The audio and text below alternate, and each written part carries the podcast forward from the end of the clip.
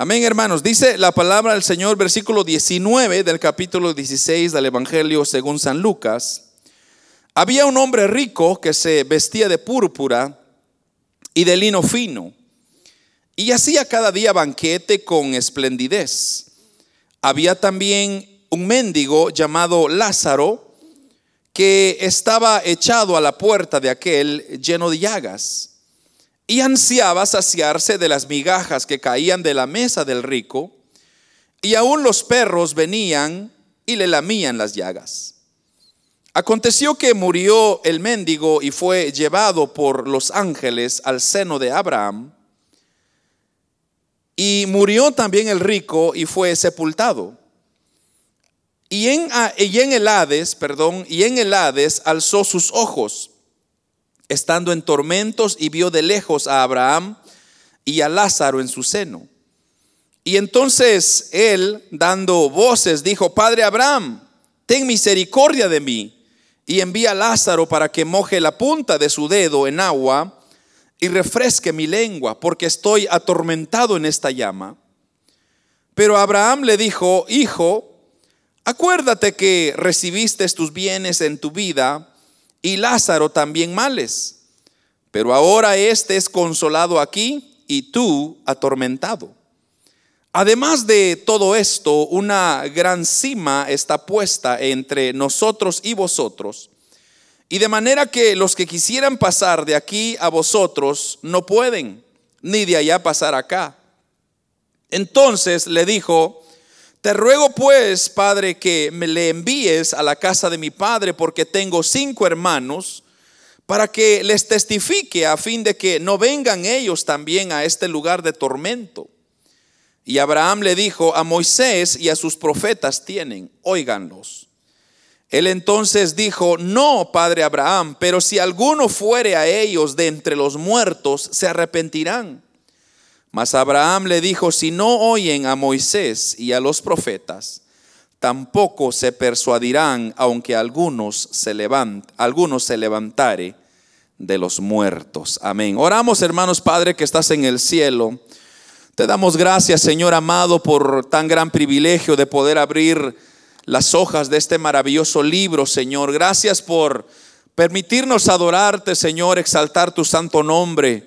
De igual manera, gracias por la vida de mis hermanos que se han hecho presentes, Señor. Bendíceles, oh Dios del cielo. Que seas tú fortaleciéndolos, Señor, consolándoles, bendiciéndoles, sanándoles. Tú conoces y sabes sus necesidades, oh Dios. Te pido por el padre de mi hermano Miguel, Señor, que en, en, este momento está desconsolado por la pérdida de su esposa, Señor. Yo te pido, Dios eterno, que llegues allá donde quiera que Él se encuentre ahora. Extiendes tu mano de misericordia, consuélalo, Señor. Fortalecelo, Señor. Dale ayuda, dale socorro en medio, Señor, de tanta dificultad. Tal vez Él no logra comprender lo que está pasando. Pero Señor, solo tú puedes, oh Dios, obrar en su vida en este instante. Obra, Señor, dale la paz que Él necesita. Dale el consuelo que Él necesita en el nombre de Jesús. Padre, bendice su familia, sus hijos. Bendice todos aquellos que están a su lado, Señor, para que se animen y se fortalezcan en el nombre de Jesús. Ayuda a mi hermano Miguel, Señor, de igual manera. Yo sé que la pérdida de un ser querido es difícil, Señor, pero que seas tú, oh Dios, trayendo fortaleza para su vida. Consuélalo, Señor, anímalo para que siga adelante en el nombre de Jesús te lo pedimos. Háblanos, Señor, a través de estos versículos que hemos leído en el nombre de Cristo. Amén y amén. Pueden tomar sus asientos, hermanos.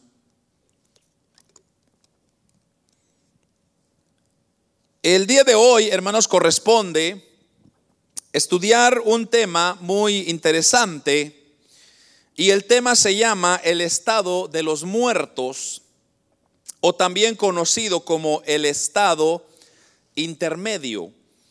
Esos son los dos términos que se le dan a este tema eh, y es el estado de los muertos o el estado intermedio. Y en realidad, hermanos, este Evangelio de Lucas eh, nos habla precisamente sobre una narración de dos personajes que tanto el rico como Lázaro, dice la Biblia que cada uno tuvo el placer de disfrutar la vida como quisiese. El rico, él disfrutó de todo lo que él tenía. Me imagino que era una persona o un personaje sin limitaciones, una persona que tenía riquezas a morir. Al igual que Lázaro, un pobre, quien no tenía básicamente ningún beneficio. Allí dice la Biblia que él deseaba por lo menos las migajas que caían de la mesa de este rico.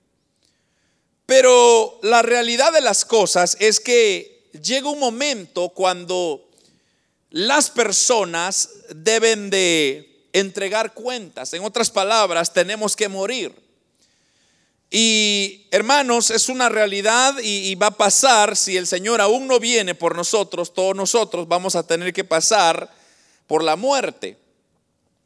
Pero entonces la pregunta más importante quizá es, ¿qué hay después de la muerte? O sea, ¿qué sucede cuando usted muere? Y esa es la pregunta que vamos a procurar responder, hermanos, con el estudio de esta noche. Porque debemos de decir que el estado de los muertos se le llama, hermanos, eh, porque, o se le llama a ese periodo que medía o que está entre medio de la vida física y la vida de resurrección. O sea, en otras palabras, es un estado en la cual nosotros estamos antes de ya sea, eh, hermanos, partir con el Señor o dirigirnos hacia el estado del infierno en este caso, pero no se llama infierno, pero ya le voy a explicar un poco más cómo funciona todo esto. Debemos de entender o comprender, hermanos, que lo que sucede en el estado intermedio, que es importante establecer las sustancias o diferencias que se han producido a partir de la muerte y la resurrección de Cristo.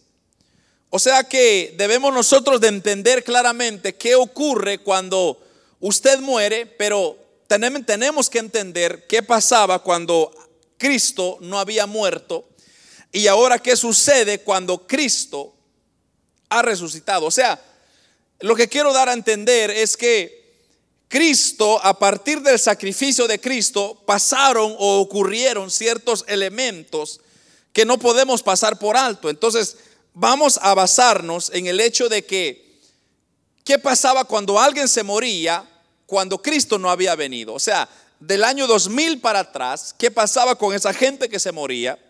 Y después del año 2000 eh, o del cero para ahora, ¿qué ocurre cuando alguien se muere hoy en día?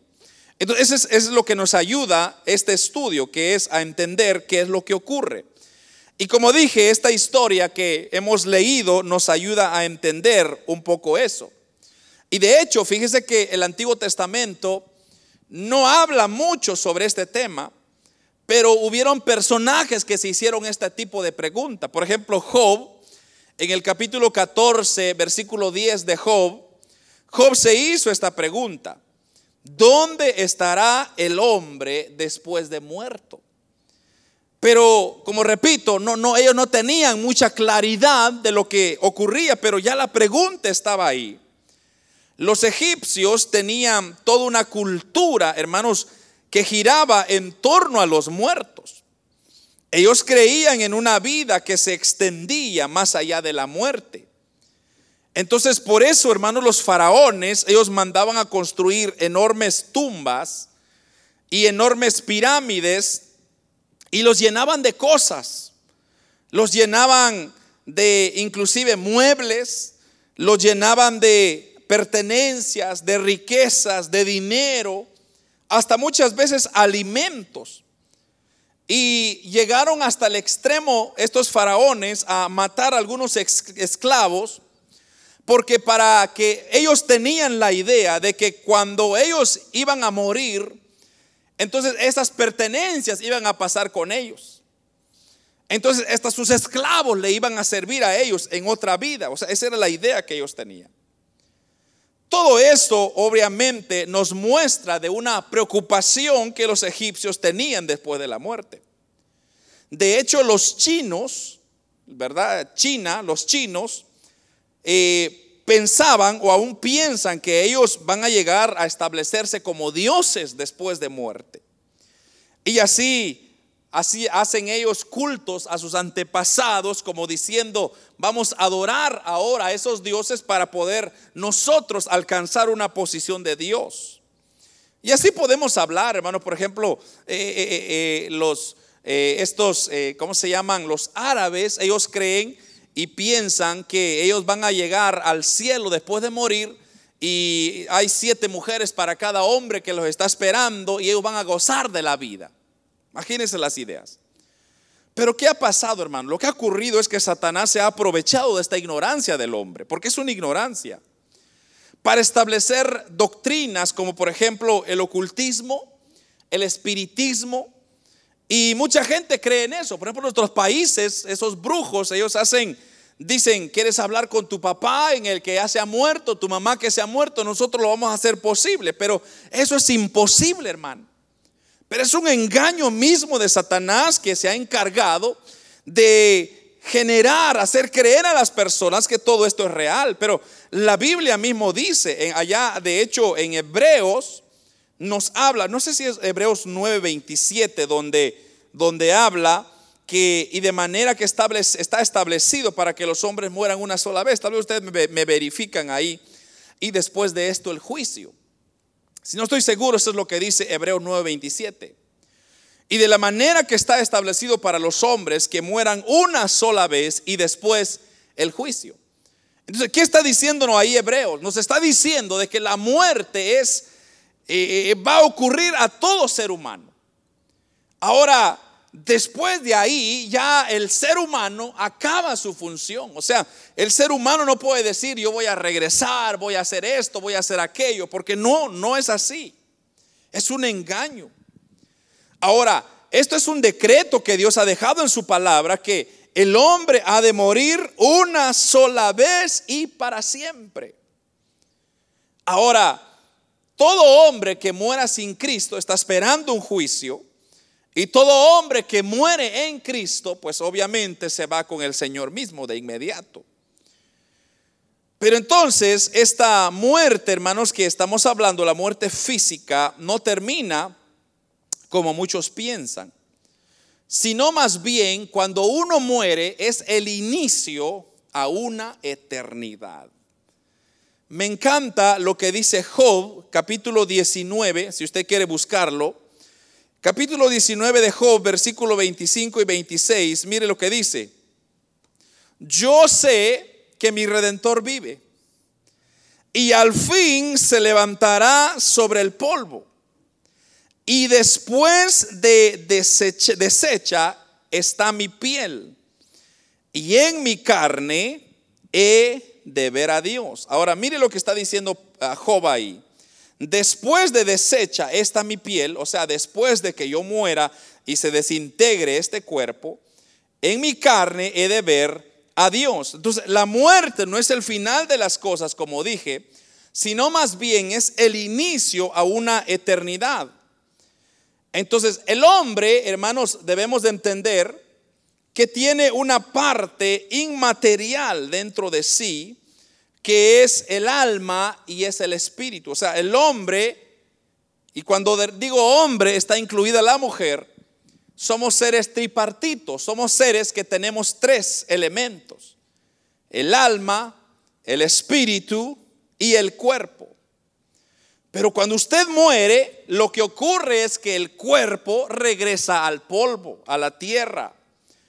Pero entonces queda el alma y queda el espíritu.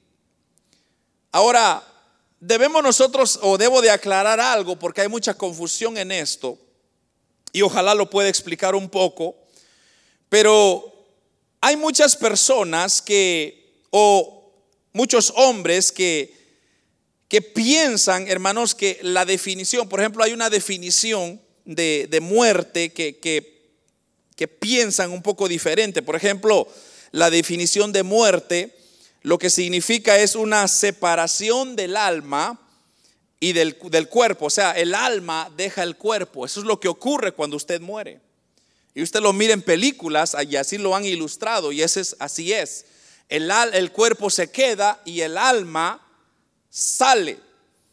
Entonces, la muerte se define como una separación del alma del cuerpo. Pero en el Antiguo Testamento no se había una claridad sobre esta vida o qué había después de la muerte. No había nada claro, nada certero. Entonces, en el Antiguo Testamento se usa una palabra que es Seol. Usted ha escuchado de eso, del Seol. Y esta es una palabra hebrea, pero que nos muestra que el Seol era la morada de los muertos. Y la palabra Seol no se traduce como sepulcro, como muchas personas lo dicen, y es lo que yo le quiero decir, que debemos de entender eso, que el Seol, mucha gente piensa que significa sepulcro, y no es sepulcro, sino más bien la, el término correcto, eh, correcto en hebreo es keber, es Q-E-B-R, si usted quiere buscarlo, pero lo que quiere decir es que la Biblia muestra que las vidas estaban siendo angustiadas según los salmos y el profeta Isaías de, hecho nos dice que las personas que estaban ahí en el Seol estaban conscientes, o sea, habían conciencia. Pero como dije, no había tanta explicación sobre qué ocurría cuando una persona se moría. Entonces, muchos asumían que solamente era la muerte y ahí se acababa todo. Pero cuando vino Cristo, entonces Él vino a mostrarnos con más claridad qué es lo que ocurre cuando una persona muere. Cuando hay una muerte, ¿qué ocurre?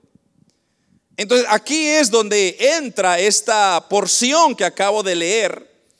Y usted se ha dado cuenta que aquí está bien específico qué es lo que ocurre. Entonces, en el versículo 22 dice que aconteció que murió el mendigo o el mendigo, como usted quiera decirlo, y fue llevado por los ángeles al seno de Abraham. Mire esto. Y murió también el rico, pero fue sepultado. Entonces, ahí hay dos variaciones ya. ¿Qué pasó con Lázaro? Él fue llevado por los ángeles al seno de Abraham. ¿Y qué pasó con el rico? Él simplemente fue sepultado. Y luego dice, y en el Hades, versículo 23, alzó sus ojos estando en tormentos y vio de lejos a Abraham y a Lázaro en su seno. Entonces debemos, hermanos, de ver que en esta porción se establece que después de la muerte, las almas de los muertos son conducidos a un, a un lugar que se llama Hades así como dice el versículo 23, ya usted ya lo vio. Entonces, cuando una persona muere, esa persona es, era dirigido entonces, ok, estamos hablando ahora de que esto es antes que viniera Cristo, ¿verdad? Cada persona que moría iba a un lugar que se llamaba Hades. Y este Hades estaba situado en el centro de la tierra. Y lo vamos a, hay unos versículos que amparan eso que más adelante se lo voy a dar. Pero lo interesante de este Hades era que estaba dividido en dos secciones, separados por un abismo. Es lo que dice el versículo 26. No sé si usted lo notó ahí. La parte superior del Hades se llamaba seno de Abraham, o también conocido como el paraíso, versículo 22. Este era un lugar de consuelo donde reposaban las almas de los justos. Pero la parte inferior del Hades, entonces ahí estaba el lugar de tormento donde eran arrojados las almas de aquellos injustos, de aquellas personas que no querían o quisieron agradar a Dios. Entonces, nótese, cuando usted moría, y, y repito, estoy hablando antes de la venida de Cristo. O sea, estamos hablando de un periodo de antes del, año cero para atrás. Cada persona que moría iba a este lugar conocido como el Hades. Y dice que estaba situado en el centro de la tierra y la parte superior era conocido como el seno de Abraham y la parte superior, dividido por un abismo, estaba llamado o estaba considerado como el lugar de tormentos. Ahora, es importante, hermanos, notar que es, hay, varios elementos aquí, que cada persona, o sea, cuando usted muere, cuando eh, usted entrega, digamos, como decimos nosotros, cuelga los guantes acá, el cuerpo obviamente se queda. Y donde sea que usted murió, si usted murió en un mar, pues ahí se quedó. Si usted se murió en un fuego, ahí se quedó, en, cenizas. Donde usted haya quedado, si es lo enterraron en un cementerio, pues ahí se queda el cuerpo. Pero del alma debe de tomar una dirección. Y la pregunta es, ¿para dónde se va? Pues entonces ahí depende de cómo esa persona vivió su vida en esta tierra. Y es por eso que uno insiste tanto, hermanos, que mucha gente piensa que después de la muerte ya se acabó, hermanos, ya no hay problemas, se acaban los dolores de cabeza. No, ahí empiezan los dolores de cabeza. Cuando usted muere es cuando usted tiene que definir su destino final, si usted va a ir a la eternidad o al lugar de tormentos. Entonces, en este caso, como dije, antes que Cristo apareciera, ese era lo que ocurría. ahí está Cristo explicando qué es lo que ocurría cuando esas personas morían. Entonces, en este caso, el rico, él había disfrutado de todo en esta tierra. El rico había hecho y deshecho lo que él quisiera, pero ahora estaba en el lugar de tormentos. Y en cambio Lázaro, que no disfrutó en nada, sino que fue una persona que mendigaba toda la vida, y dice que hasta los perros le lamían, o sea, un estado de vida en la tierra terrible, pero que ahora estaba siendo consolado allá en el seno de, Abraham. Entonces, nosotros aquí debemos de entender algo, y es que nuestra alma, cuando sale de nuestro cuerpo, tiene una conciencia completa. O sea, ¿a qué me refiero a conciencia completa? Es que pueden reconocerse entre ellas, porque el rico pudo reconocer a, el mendigo, a Lázaro. Él lo pudo ver, que él estaba siendo consolado. Entonces, podemos decir que pueden conocerse entre ellas. Versículo 23. Versículo 24 nos enseña que posee el alma una sensibilidad, porque mire lo que dice el versículo 24. Entonces él dando voces dijo, Padre Abraham, ten misericordia de mí y envía a Lázaro para que moje la punta de su dedo en agua y refresque mi lengua, porque estoy atormentado en esta llama. O sea que el alma posee sensibilidad. De igual manera, puede comunicarse, como usted ya lo notó. Ellos también pueden recordar, o sea, el alma puede recordar todo lo que hizo en la tierra, como está recordando este rico. Recordar a sus familiares que están con vida, versículo 27, 28. Puede recordarse de malos y buenos y, y todas las cosas que hacía, se puede recordar. Entonces, Mucha gente, digo, como, como eh, piensa, como le digo, que se, se, van a quitar la vida y ahí van a quedar felices. No, hermano, ahí comienza lo mejor. Me encanta lo que dice eh, Romanos, porque ahora aquí vamos a ir entrando ya un poquito qué ocurre cuando Cristo muere en la cruz del Calvario. Entonces, en Romanos capítulo 3, versículo 25, nos dice, ¿a quién Dios puso por propiciación por medio de la fe en su sangre para manifestar su justicia a causa de haber pasado por alto, mire esto, en su paciencia los pecados pasados. Lo que está diciendo el apóstol Pablo a los romanos es que en el antiguo tiempo, en el antiguo testamento, o sea, antes que Cristo viniese, se llamaba el periodo de la ley, habían se ofrecían machos cabríos, se hacían sacrificios para poder satisfacer los estándares de Dios. Pero como ya lo he dicho un montón de veces acá en este púlpito, que no importa lo que el hombre pueda hacer, el hombre es pecador y el hombre no puede llenar los requisitos de justicia delante de Dios. O sea, usted, como dije, lo pueden meter, hermanos, en un hoyo, en un cuarto oscuro y dejarlo ahí por días. Usted ahí mismo, en ese cuarto oscuro, va a tener pensamientos sucios. Va a decir malas palabras, va a ofender, es su naturaleza, su naturaleza suya y mía es pecaminosa. Entonces nuestro sacrificio y todo lo que nosotros podamos hacer no puede satisfacer los estándares de Dios. Entonces, ¿qué sucede? Se necesitaba hacer un sacrificio perfecto y ese es el sacrificio de nuestro Señor Jesucristo. Entonces, ahora lo que está diciendo Romanos, entonces, que nuestro Señor, nuestro Dios pasó por alto en su paciencia tantos pecados pasados hasta que llegó el Hijo de Dios, el que iba a cumplir con todos esos requisitos. Entonces, voy a, voy a resumir lo que he dicho. Cuando una persona moría en el Antiguo Testamento, o sea, como repito, antes de Cristo, ¿verdad? Porque hasta ahí estamos, antes de Cristo, la persona moría. Vamos a hablar de Moisés, de David, de, del que usted quiera, de Job. Cuando ellos murieron, ellos pasaron a el seno de Abraham, ¿verdad? Porque ellos honraron a Dios.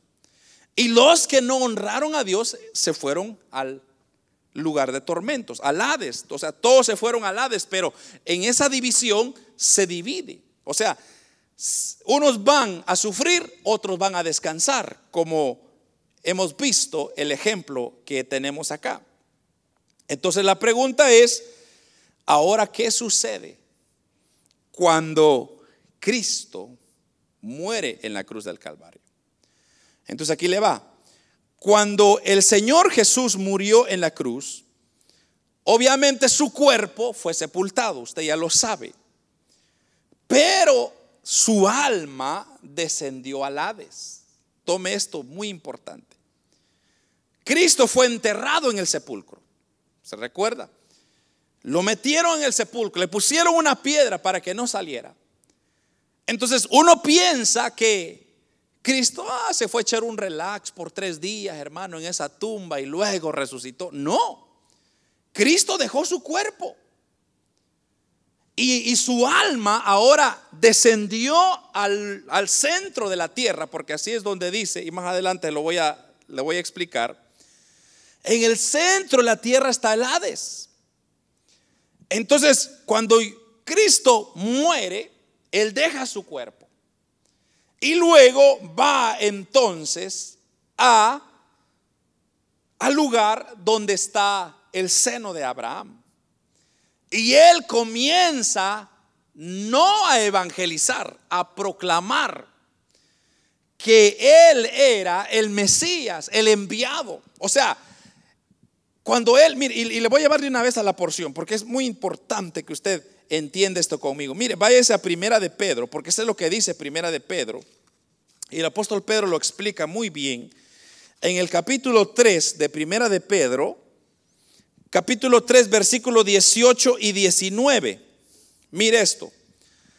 Porque también Cristo padeció una sola vez por los pecados, el justo por los injustos, para llevarnos a Dios, siendo a la verdad muerto en la carne, pero vivificado en el Espíritu. Versículo 19 en el cual también fue y predicó a los espíritus encarcelados. Ahí está. Cuando él muere, va al Hades y él se presenta. Pero como le digo, ahí cuando dice el término predicó, no está Cristo diciendo, mire, arrepiéntense. No, porque ya, ya son almas. Ya no se puede cambiar el destino. Ahora que usted está en vida, puede cambiar su destino. Usted puede decidir si quiere ir al cielo o quiere ir al lugar de tormentos. Entonces Cristo no fue a predicar, mire, arrepiéntense. No, Cristo fue a recordarles, a decirles, miren, lo que los profetas decían que yo era el Mesías, era cierto, aquí estoy yo. Y hermanos, ahora Él se reúne con Moisés, con David, con todos los profetas. Hermanos, los que estaban esperando al Mesías, ahí, ahí, ahí estaba, presente el Señor. Entonces ahora el propósito de descender al Hades era para llevar a las almas de los justos a un lugar nuevo. O sea, para que se cumpliese la promesa que él había dado, pero era para llevarlos ahora de ahí y llevar y trasladarlos del lugar. Entonces, repito, cuando Cristo llega al Hades, él va y saca a todos los justos que estaban ahí en el seno de Abraham y los lleva al paraíso, que ahora es con lo que nosotros conocemos como el paraíso que está en el tercer cielo. Mire, Hechos, vamos a ver lo que dice Pablo, o no dice Pablo, sino dice Pedro en Hechos capítulo 3, o perdón, 2, capítulo 2, versículo 31 viéndolo antes, habló de la resurrección de Cristo, que su alma no fue dejada en el Hades, ni su carne vio corrupción. Note lo que está diciendo ahí. Viéndolo antes, habló de la resurrección de Cristo, que su alma no fue dejada en el Hades. Entonces, cuando Cristo llega al Hades, agarra a todos los justos, los que habían muerto en la promesa, y se los llevó al paraíso que es el tercer cielo. Ahora, la pregunta es, ¿por qué Moisés y todos los, que, los justos que murieron antes de Cristo, ¿por qué no iban al tercer cielo? Esa sería la pregunta, ¿verdad? ¿Cuál era la razón por la cual ellos no llegaron de un solo como ahora nosotros sí? Ahora, el momento que usted muere ahora en el Señor, usted se va para el tercer cielo. Ya no se va para el Hades. Entonces, la sencilla explicación es que Cristo o Dios, el Padre, estaba esperando que ese sacrificio perfecto se realizara. Entonces, en, el, en, ese antes, en ese antes de Cristo, nadie había, aunque eran justos, hombres que que amaron a Dios, sirvieron a Dios, pero ellos no tenían una justicia para presentarse delante de Dios. Hasta que muriera Jesús, el justo, y pagara por todas nuestras deudas. Entonces ahí todos tenemos acceso al cielo, al paraíso en el cielo. Entonces por eso es que viene Jesús y ahora lleva a los suyos porque se les había dado la promesa. Y por eso, hermano, esto es muy importante. Por eso que a nosotros nos dicen que estamos locos. Porque la gente piensa que mire que Cristo viene, mire que Cristo viene y no viene. Pero ¿cuántos años mis bisabuelos, mis tatarabuelos decían que Él venía y no viene? Y la gente así se burlaba. Pero ¿qué tiene que hacer usted? Mantenerse firme en que usted sabe en quién ha creído. Y si viene Cristo, gloria a Dios. Y si no viene Cristo, pues usted muere y abre los ojos allá con Cristo. Pero por lo menos usted tiene esperanza. Y si Cristo no ha venido, hermano, no es porque no ha querido, sino porque Él quiere que todos procedan al arrepentimiento, dice su palabra. Dios está dándole oportunidad a la gente que se arrepiente, hermano. Si usted ve todo lo que está pasando ahorita, esto nos está llamando a que busquemos a Dios. Es tiempo de regresar a Dios. Pero ¿qué hace el hombre? El hombre no quiere nada. El hombre quiere seguir haciendo dólares, llenar su casa de dólares. Pero ¿de qué le va a servir, hermanos, cuando Cristo venga y suena el trompetazo y no está listo? Entonces tiene que ir a un lugar de tormentos. Ahora, todos los que mueren sin Cristo se van para ese mismo lugar. O sea que el Hades ahorita es un lugar que cuando Cristo trajo a los justos, ese lugar se expandió. Entonces ahora ya no hay división, el Hades ya no está dividido, sino que ahora el Hades se hizo más grande. Y todos los que mueren sin Cristo ahí van a parar. ¿Por qué? Porque van a ser juzgados, dice la palabra, y eso está en Apocalipsis, que llegará un momento cuando esos, esas vidas van a ser juzgadas y van a tener que entregar cuentas a Dios, y entonces Dios los va a mandar al infierno, que es diferente. Y eso es lo que vamos a ir aprendiendo ahora en los siguientes estudios que vienen, hermano. Va a estar muy interesante todo esto.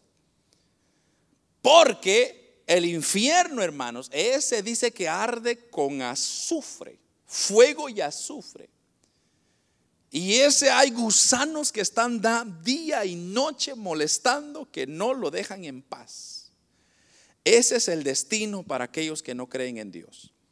Pero mientras tanto están yéndose al Hades. Todos los que no creen en Cristo están terminando en el Hades ahora.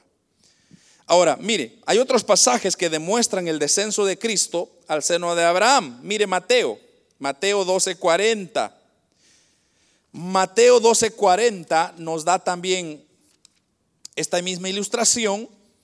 Dice la palabra, porque como estuvo Jonás en el vientre del gran pez tres días y tres noches, Así estará el Hijo del Hombre en el corazón de la tierra. Tres días y tres noches. Ahí está la explicación que Cristo fue y que este Hades está en el centro de la tierra. Es lo que dice ahí. Así estará el Hijo del Hombre en el corazón de la tierra. Lucas 23, 43. También tenemos otra porción. Lucas 23, 43. Eh, y luego vamos a leer Efesios también. Pero Lucas 23, 43, mire lo que dice. Vamos a leerlo porque ya que tenemos todavía un poco más de tiempo. 23, eh, 43 dice, entonces Jesús le dijo, de cierto te digo que hoy estarás conmigo en el paraíso. ¿Ok? Paraíso era también conocido como el seno de Abraham, o sea, el lugar de descanso. Lucas 23, 43. Leamos Efesios, esta última porción. Efesios 4, 9. Efesios 4, 9 dice, estuvimos ahí cerca estudiándola el domingo. 9 y 10. Y eso dice, de que subió, ¿qué es? Sino que también había descendido primero a las partes más bajas de la tierra. El que descendió es el mismo que también subió por encima de todos los cielos para llenarlo todo. Mire lo que está diciendo el apóstol Pablo ahí. Y esto de que subió, ¿qué es? Sino que también había descendido primero las partes más bajas de la tierra, o sea, el Seol o perdón, el Hades, no el Seol, el Hades, y que descendió es el mismo que también subió por encima de todo. Está hablando de Cristo. Y ahora lo llenó en todo. Entonces, cuando el Señor Jesús resucitó de entre los muertos, llevó consigo las almas de los justos que durante los siglos anteriores habían guardado su llegada en el seno de Abraham. O sea, es lo que está diciendo este estos versículos de Efesios, que Él descendió, se llevó todas las almas de los justos que habían muerto en Él y ahora los llevó a el lugar que ahora muy pronto nosotros estaremos ahí, que es, hermanos, el paraíso. Ahora, ya explicamos qué ocurría cuando las personas morían antes de Cristo, ¿verdad? Entonces, repito, solo voy a recapitular. Antes de Cristo, cuando las personas morían, entonces ellos terminaban en uno de estos dos lugares, el seno de Abraham y el lugar de tormentos. Cuando Cristo murió en su sacrificio, o sea, durante el sacrificio y la muerte de Cristo, entonces ahí vino Él, se llevó a todas las almas que estaban esperando en el seno de Abraham y los llevó al tercer cielo. Y allá están ellos ahora y que todo, hermano, muy pronto nosotros estaremos con ellos también allá en el cielo. Entonces, ¿qué sucede después de la resurrección de Cristo? Al ascender a lo alto, entonces Jesús trasladó el paraíso hasta el tercer cielo. Amén. Y eso lo confirmamos, hermanos, en segunda de Corintios. Si usted quiere la prueba de ese, de ese texto, está en segunda de Corintios, capítulo 12. Ahí el apóstol Pablo nos lo habla bien claro porque es cuando él es transportado, no sé si usted se recuerda esa porción. En el capítulo 12, versículo 2 al 4, mire lo que dice el apóstol Pablo. Conozco a un hombre en Cristo que hace 14 años, si en el cuerpo no lo sé, o si fuera del cuerpo no lo sé, Dios lo sabe, fue arrebatado hasta qué? El tercer cielo. Y conozco al tal hombre, si en el cuerpo, fuera del cuerpo, no lo sé, Dios lo sabe, que fue arrebatado al paraíso, donde oyó palabras inefables que no le es dado al hombre expresar. Entonces, el apóstol Pablo tuvo esa maravillosa experiencia, hermanos, que él dice que fue llevado, y ese es uno de los pocos hombres que se han ido al cielo, han ido a conocer, hermanos, el cielo. Y él dice, si era en el cuerpo, no lo sé, si era en el espíritu, tampoco lo sé, Dios lo sabe, pero lo que sí sé, dice él, es que fui llevado al tercer cielo. Y ahí estaba el paraíso. Entonces, cuando Cristo murió, o perdón, después de que Cristo resucitó, entonces el paraíso fue trasladado ahora del Hades a el tercer cielo. Amén. Los injustos ahora fueron dejados en el Hades y continúan estando en el centro de la tierra y es el lugar donde son depositadas las almas de los incrédulos en la actualidad. Entonces, nótese, cada persona que muere hoy en día y no tiene a Cristo, ese se está yendo, su alma termina allá en el Hades. No infierno, como le dije, todavía el infierno no está estrenado. El infierno lo va a estrenar Satanás y sus demonios primero, porque así dice Apocalipsis. Y Satanás y sus demonios fueron lanzados al lago de fuego, dice, al infierno, lago de fuego. Y luego Dios juzgará en el gran juicio del trono blanco, donde Dios pedirá cuentas a todos los hombres que han muerto. Y hermanos, y cada uno va a tener que dar cuenta. Por eso mucha gente piensa, como le digo, que esto es una cosa tan sencilla, hermano. Oh, espérese. Después que usted muere, ahí comienza lo mejor. Porque cuando usted es juzgado, entonces, pero mire, ya no va a ser juzgado para darle una oportunidad, no, ahí va a ser juzgado por qué tan malo fue. Y así va a ser el grado de su castigo. Entonces van a haber grados de castigo. Si usted fue una persona pero malísima en esta tierra, espérese, allá la va a pagar. Así va a suceder. Y eso lo vamos a ir estudiando más adelante, poco a poco. Entonces, todos los incrédulos que mueren se van al seno de Abraham hasta que ese juicio ocurra, entonces serán sacados de ahí. Entonces, cuando una persona muere en sus pecados, su alma es llevada al Hades, que es donde es atormentada, hasta que llegue el juicio final. Y le voy a dar la cita para que usted no vaya a pensar que lo estoy inventando. Apocalipsis 20.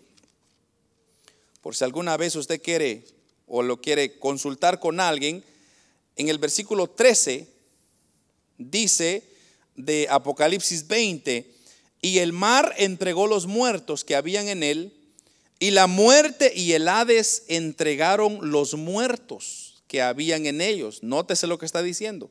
Y fueron juzgados cada uno según sus obras. Y la muerte y el Hades fueron lanzados al lago de fuego esta es la muerte segunda. Y el que no fue hallado inscrito en el libro de la vida fue lanzado al lago de fuego. Entonces, hermano, por eso le digo, esto de la, de la vida cristiana, mucha gente se burla hoy en día. Y déjelo que se burlen. A mí no me ofende. Pero yo le digo a Dios, tenga misericordia de ellos, porque no saben lo que es. En cambio, usted y yo sí sabemos, hermano. Por eso que la vida cristiana hay que tomarlo en serio. La vida cristiana no es un part-time, hermano. No sé si me doy a explicar. La vida cristiana no es cuando usted lo quiera, lo toma, lo deja, lo toma, lo deja. No, no, no, no, no. La vida cristiana es muy seria y tiene que, si usted es hijo de Dios, viva como un hijo de Dios. Porque la muerte nos puede sorprender en cualquier momento. Usted no tiene control cuando le toca. Entonces dice el apóstol Pablo, vivamos como que si hoy es el último día que tenemos que vivir. Entonces, imagínese usted, si, si ahorita algo nos pasara por acá. Diga un ejemplo, ¿verdad? Y el Señor nos quiere llevar a nosotros, los que estamos acá. Se cae este edificio acá, no sé, algo pasara y nos morimos todos. ¿Para dónde vamos? Obviamente yo le puedo decir con garantía, yo me voy para el cielo, para allá con Cristo, hermano. Y así va a ser de sorpresivo. Mire lo que ocurrió en México, un terremoto de más de 7 grados Pasó de repente, la gente estaba haciendo sus, su vida diaria como cualquier, dice un señor en la noticia, pues yo iba eh, en un, uno de esos, esos que, van volando por, un teleférico, un teleférico, iba el señor con unas cuantas familias y hermanos y comienza a temblar y ellos en el, ahí en el cielo colgados, imagínense, de una, un pedazo de vidrio.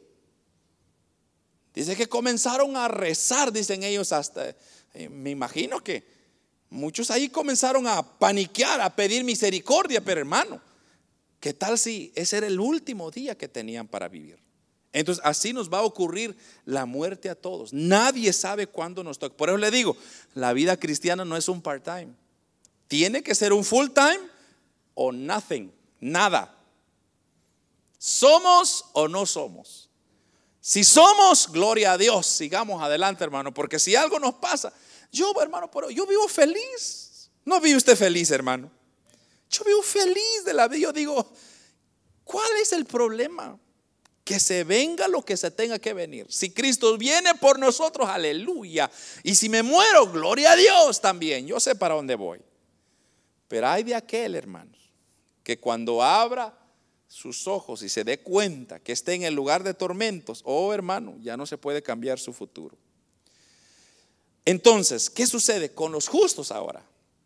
Cuando los justos mueren, sus almas son llevados de inmediato a la presencia del Señor, lo que es el paraíso. Y eso es lo que hemos ya leído, pero mire, también Filipenses nos da otra claridad en eso. Si usted quiere anotar esa cita, Filipenses 1, 21 al 24. Eh, aquí nos da una ilustración también, 1, eh, 21 al 24 de Filipenses eh, dice así, eh, déjeme ver, aquí está. Pero quedar en la carne es más necesario, no, 21, perdón. Porque para mí el vivir es Cristo, dice el apóstol Pablo, y el morir es ganancia. Mas si el vivir en la carne resulta para mí en beneficio de la obra, entonces no sé entonces qué escoger. Porque de ambas cosas estoy puesto en estrecho, teniendo deseo de partir y estar con Cristo, lo cual es muchísimo mejor. Pero, pero quedar en la carne es más necesario por causa de vosotros. El apóstol Pablo tenía ese problema y él dijo, ay, qué lucha la mía. Yo prefiero estar con mi Señor, dijo, quiero estar con Cristo. Pero también yo sé que ustedes me necesitan. O sea, Imagínense, si él se va, no escribe las otras cartas. Entonces, él dijo, es, necesario que yo esté con ustedes. Y, y, me voy a quedar porque hay que hacer la obra del Señor. Entonces, eso es lo que él estaba diciendo. Voy a, si yo fuera por mí, yo pudiera escoger, pues yo me voy con, con mi Cristo, dijo. Eso para mí sería magnífico. Pero también es necesario estar acá. Mire, segunda de Corintios, esta es otra porción capítulo 5 de Segunda de Corintios, versículos 6 al 8. Así que vivimos confiados siempre y sabiendo que entre tanto que estamos en el cuerpo, estamos ausentes del Señor. Porque por fe andamos y no por vista, pero confiamos y más quisiéramos estar ausentes del cuerpo y presentes al Señor. Entonces, la razón por la que antes de la muerte de Cristo las almas de los justos no pasaban a la presencia del Señor inmediato como ahora sucede en el presente, era que la sangre que quita el pecado del mundo no había sido derramada todavía. Pero cuando Cristo murió, entonces Él descendió a dar la buena nueva a los justos. O sea, Él les vino a decir, oiganme, Moisés ya estuvo. Vámonos, hoy ya no tienen que estar aquí, vamos a un lugar mejor y es el tercer cielo. Y hermanos, todos aquellos que mueren en el Señor ahora se despiertan en el tercer cielo. Ahí, con el sacrificio de Cristo, fue lo que marcó la gran diferencia. Entonces, espero hermanos que le haya quedado claro porque mayor explicación no lo hay. Entonces, el estado de los muertos, hermanos, es necesario entender de que era ese lugar intermedio. Pero ¿quién era ese lugar intermedio? Era Cristo. Cristo es el que vino a ser ese intermedio para que usted y yo ahora pasemos a la misma presencia de Dios. Y como le ya lo expliqué, antes de Cristo no había un sacrificio perfecto. Entonces, todos los que morían, Abraham, Job, Jacob, todo eh, José, Daniel, los que usted quiera, Isaías, Jeremías, todos los que murieron en el Señor estaban esperando al Mesías y estaban ahí en el seno de Abraham. Ahora en el seno de Abraham era un lugar precioso porque era consuelo también, pero no hay nada como estar, hermanos, a la par enfrente de nuestro Señor Jesucristo. Eso es lo más especial que vamos a tener. Porque al fin vamos a decir, Padre, gracias, porque hoy sí te puedo ver con, con estos mismos ojos. Yo no sé cómo va a ser esa experiencia, pero va a ser maravillosa, hermano. ¿Por qué? Porque el alma tendrá esos mismos sentimientos. Podremos nosotros recordar. Entonces todas las personas que han muerto podrán recordar. Y por eso le dice el rico ahí, le dice a Abraham, manda, que sea que, que, resucite alguien de acá y les vaya a predicar. No les dijo, a Moisés tienen. Que escuchen a Moisés. Cuando él, cuando él les dijo, a Moisés tienen, es lo que él está diciendo es, hay personas que les están predicando, hay profetas que les están dando la palabra de Dios. Que los oigan a ellos. Y así está pasando hoy exactamente. Nosotros estamos predicando aquí el Evangelio de Cristo. Que la gente lo escuche, ese es otro problema. Hay inclusive testimonio de personas que dicen que fueron al infierno y luego salieron, hermano. Para mí eso es bien difícil de creer. ¿Sabe por qué? Porque la Biblia dice que todos los que mueren, o sea, todos los que son y llegan a esos lugares ya no salen. O sea, imagínense lo que dice el Señor acá. Le dice, ¿para qué voy a sacar a alguien si no van a creer de todas formas? Entonces, Mejor que escuchen a los que están predicando allá con vida. Entonces, eso es lo que Cristo ha dejado. Ha dejado siervos que prediquen la palabra del Señor. Y no solo nosotros estamos predicando la sana doctrina. Hay muchas iglesias que están predicando la sana doctrina en todo el mundo. De que quieran escuchar es otra cosa. Y hoy en día se puede notar, hermano, que no solo la iglesia nuestra es la que está vacía. Muchas iglesias están vacías. Muchas iglesias se han enfriado. Pero ¿qué está pasando? El enemigo está obrando. Que Dios nos ayude, hermanos, a no retractarnos, sino más bien esperar con ansias la muerte o la venida de Cristo. Esas dos cosas nos llevan con el Señor. Pero que no nos sorprenda, sino más bien regocijaos, dice, regocijaos en el Señor y en el poder de su fuerza. Ahí otra vez os digo, regocijaos. Hay que alegrarnos, hermano. Cristo viene y si no viene, nos morimos, nos vamos con Cristo al cielo. Pero hay de aquel que se muera sin Cristo. Porque ahí, hermanos, oh, ya no se podrá cambiar su destino. Ahí usted muere, ahí quedó. Entonces, espero, hermanos, que usted escoja el cielo como destino final. Amén.